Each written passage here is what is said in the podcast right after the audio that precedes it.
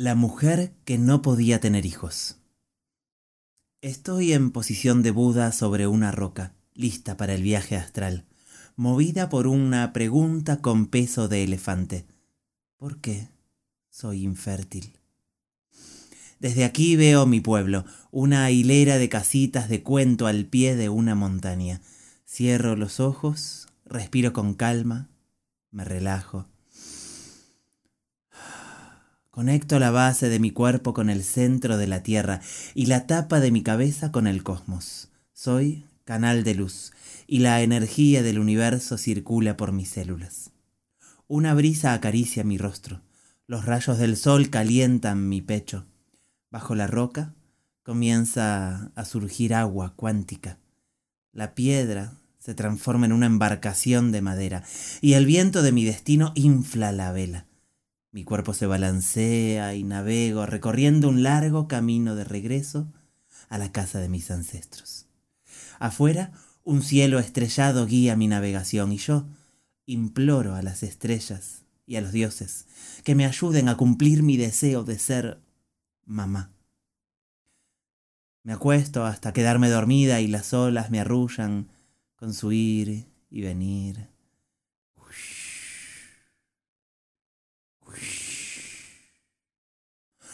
Me despierta el canto de una gaviota y el sol que se asoma por el horizonte. Camino descalza por la arena y atravieso una pradera. Desde lo alto de una colina puedo ver una cerca blanca en forma de diamante que rodea un terreno de una hectárea. Camino hasta la tranquera y hago sonar una campana. Su vibración mueve todas las células de mi cuerpo. Frente a mis ojos, la casa de mis ancestros. Abro la puerta de madera y adentro me encuentro con todo mi clan. Ocho generaciones de linaje paterno y materno. Me abrazan entre lágrimas, felices con mi visita. Los saludo y los honro.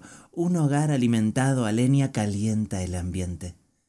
La cabaña es de techos altos, de paja, me invitan a ocupar mi lugar en la mesa y compartimos una comida de reyes, entre risas y recuerdos.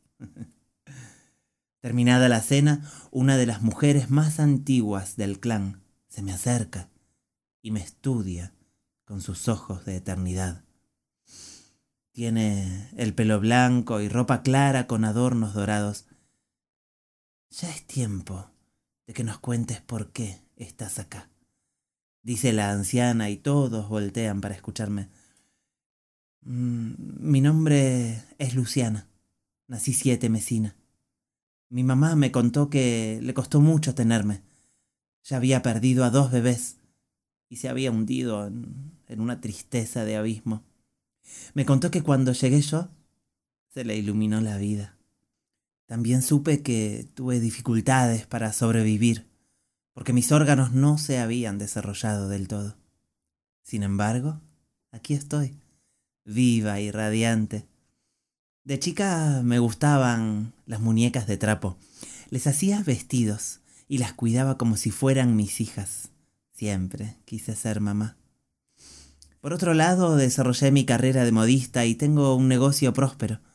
Hace cinco años me casé con Rubén a él le gusta pescar y pasear por la naturaleza, por eso viajamos bastante. Puedo decir que con mi marido nos llevamos bien. Nos conocimos un día de viaje en un hostel de Ushuaia e hicimos juntos una caminata hasta la laguna Esmeralda. Me enamoré de su andar tranquilo, su mirada de templo y su capacidad para disfrutar el momento. Yo estaba muerta de frío y él me convidó una taza de chocolate caliente que llevaba en el termo. Desde entonces ya viajamos a cinco parques nacionales y nos mudamos a una casa rodeada de bosque. A pesar de lo encantador que suena todo, hay un sueño que aún no pudimos cumplir. Los doctores afirman que soy infértil y que no hay forma de que podamos traer un bebé al mundo. Siento como si a nuestro hogar le faltara el fuego. Decoramos un cuarto para recibir a nuestro bebé, pensamos varios nombres e incluso compramos juguetes y una cuna. Aún así cada mañana me descubro ordenando el cuarto y lloro, con ropita de ilusión entre mis manos. Desayunamos en silencio con Rubén y el tormento de una ausencia se siente en la garganta. A veces voy a la plaza y me siento en un banco a llorar mis sueños rotos. Cuando veo a alguna niña jugando con su mamá, siento que mi corazón de impotencia se agrieta, se derrumba y mi alma queda en ruinas. Por eso vine hasta acá, porque quiero saber si alguna de ustedes puede ayudarme. No quiero que nuestro clan termine. ¿Alguien tiene un problema con que sea mamá? Mis ancestros me miran a los ojos, en silencio, compartiendo una misma pena. Uno a uno van desapareciendo, esfumando su presencia de fantasma en el aire, hasta que queda una sola mujer sentada frente al hogar. Ella viste un saquito de lana verde, tiene el pelo blanco descuidado y una taza entre sus manos. Su mirada de sauce viejo se pierde en el vacío y percibo su llanto. ¿Estás bien? digo con cautela y me siento en una silla de madera junto a ella. No, no estoy bien. Me robaron a mis hijos. No quiero hablar con nadie. Estira su brazo huesudo en un movimiento de desprecio y me echa de la casa de los ancestros con un grito de ultratumba. ¡Fuera! Abro los ojos, asustada, sentada sobre la roca. Un viento frío me hace volver a casa. En el cielo hay nubarrones grises que anuncian tormenta y apenas un rato después llegó empapada. Rubén no cree en la magia. Por eso le había dicho que fui a visitar a un nuevo médico. ¿Cómo te fue? Hay esperanzas. Tengo que volver mañana. Él me abraza y percibo su miedo. No quiero que sufras. Tengo que seguir intentando. No, no me puedo quedar quieta. Vos ya me conocés, Rubén. Vuelvo a la roca esta vez con una botella entre mis manos. Cierro los ojos y regreso a la casa de mis ancestros. Junto al hogar a Lenia y con su cuerpo encorvado de vieja la veo. Traje licor casero. Es una receta de familia. Ella por fin me mira con ojos de amiga y sonríe. Sirvo dos vasos. Lo prueba y se relame los labios. Mm, no está mal. Gracias. Me enseñó a hacerlo mi abuela. Sí, ya sé. ¿Qué haces acá? Me estabas por contar de tus hijos. Estira su vaso y lo vuelvo a llenar. Bebe y hace una pausa de poeta. Eran tan valientes, tan amorosos. Tenían un futuro de oro. Jeremías era bueno con el hacha. Le gustaba jugar con las maderas y habría sido un carpintero de ley. Ismael hacía unas caras tan graciosas como me hacía reír. Cuenta mi ancestra con su mirada de ánima perdida en el fuego. ¿Qué les pasó?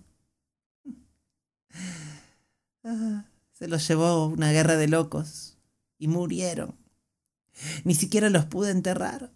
Ya no quiero tener hijos. ¿Para qué? Lo más doloroso en la vida es perder un hijo. ¿Y yo?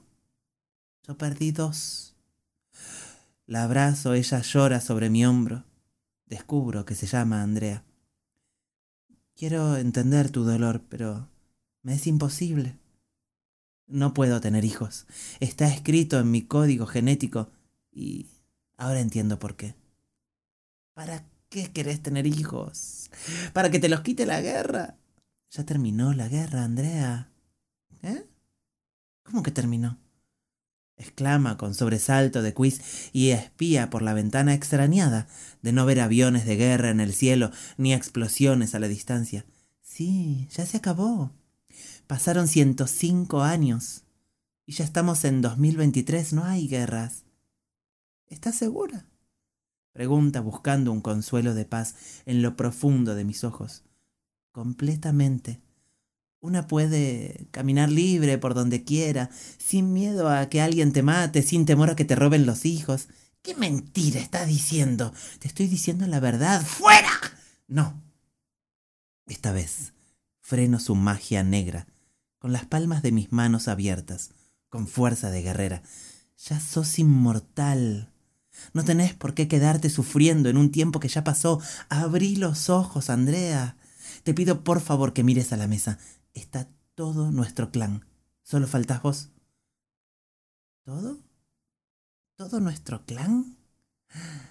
Sus ojos se humedecen y buscan presenciar un milagro con esperanza de creyente. Alrededor de la mesa, los ancestros vuelven a dibujar sus siluetas de fantasma, uno a uno. Andrea tiembla como hoja al viento, estira sus brazos de angustia y recibe el abrazo de sus hijos recién vueltos de la guerra. Ah, por encima de sus hombros me mira de reojo. Gracias. Me devolviste a mis cachorros. Es hermoso ser mamá. Ella brilla con un color dorado, una luz mágica que se expande y tiñe al clan con una nueva idea. Abro los ojos sobre la roca, exhausta y repitiendo su bendición. Es hermoso ser mamá. Al mes siguiente, los resultados de embarazo siguen dando negativos. Creí que con el viaje a la casa de mis ancestros el problema estaría resuelto y me siento una tonta. Rubén vuelve del trabajo y me descubre llorando junto a la cuna vacía. Me abraza hacia su pecho y me calmo en su perfume de hombre sereno. ¿Qué vamos a hacer? No sé. ¿Vos querés ser papá? Le pregunto y su pausa de hielo me hace intuir que él también tiene problemas que resolver. Mm, me da miedo ser papá. ¿Cómo? ¿Cómo, cómo que miedo? Con todo lo que hicimos y recién ahora me decís que tenés miedo. Perdóname. No, no, no quiero hablar. Entro al cuarto y cierro la puerta de un portazo. Esa noche dormimos en camas separadas. A la madrugada, cansada de llorar sobre la almohada, me despierto y lo veo durmiendo en el sillón del living enroscado, con inocencia de gato asustado. Sirvo dos copas de licor. Si funcionó con mi ancestra, tal vez funcione con él. Al menos tengo que intentarlo. ¿A dónde tenés el miedo? Acá. Se toca la garganta con tres dedos de la mano izquierda. Respiro hondo. Fortalecida por el encuentro con mis ancestros, descubro que puedo ver lo invisible. Acerco la mano a su garganta y hablo con su miedo. Vení. No tenés nada que hacer ahí. Cierro mis dedos con fuerza y le quito del cuello una pelota negra llena de pelos y sangre. ¡Fuera! La arrojo lejos y sin querer rompo un vidrio. La pelota queda en el jardín, lanzando humo y hundiéndose en la tierra. Rubén inhala una bocanada de aire puro y bosteza. ¿Cómo hiciste eso? no sé, no, no estoy segura, pero parece que funcionó. Rubén entrecierra los ojos y mira hacia un costado, agudizando su atención. ¿Escuchás? Una melodía de cajita musical recorre los pasillos de la casa y llega hasta nosotros flotando en el aire. Siento la presencia de mis ancestros y, agradecida, percibo a un nuevo espíritu dispuesto a encarnar, jugando de antemano en el cuarto del bebé con sus primeros juguetes.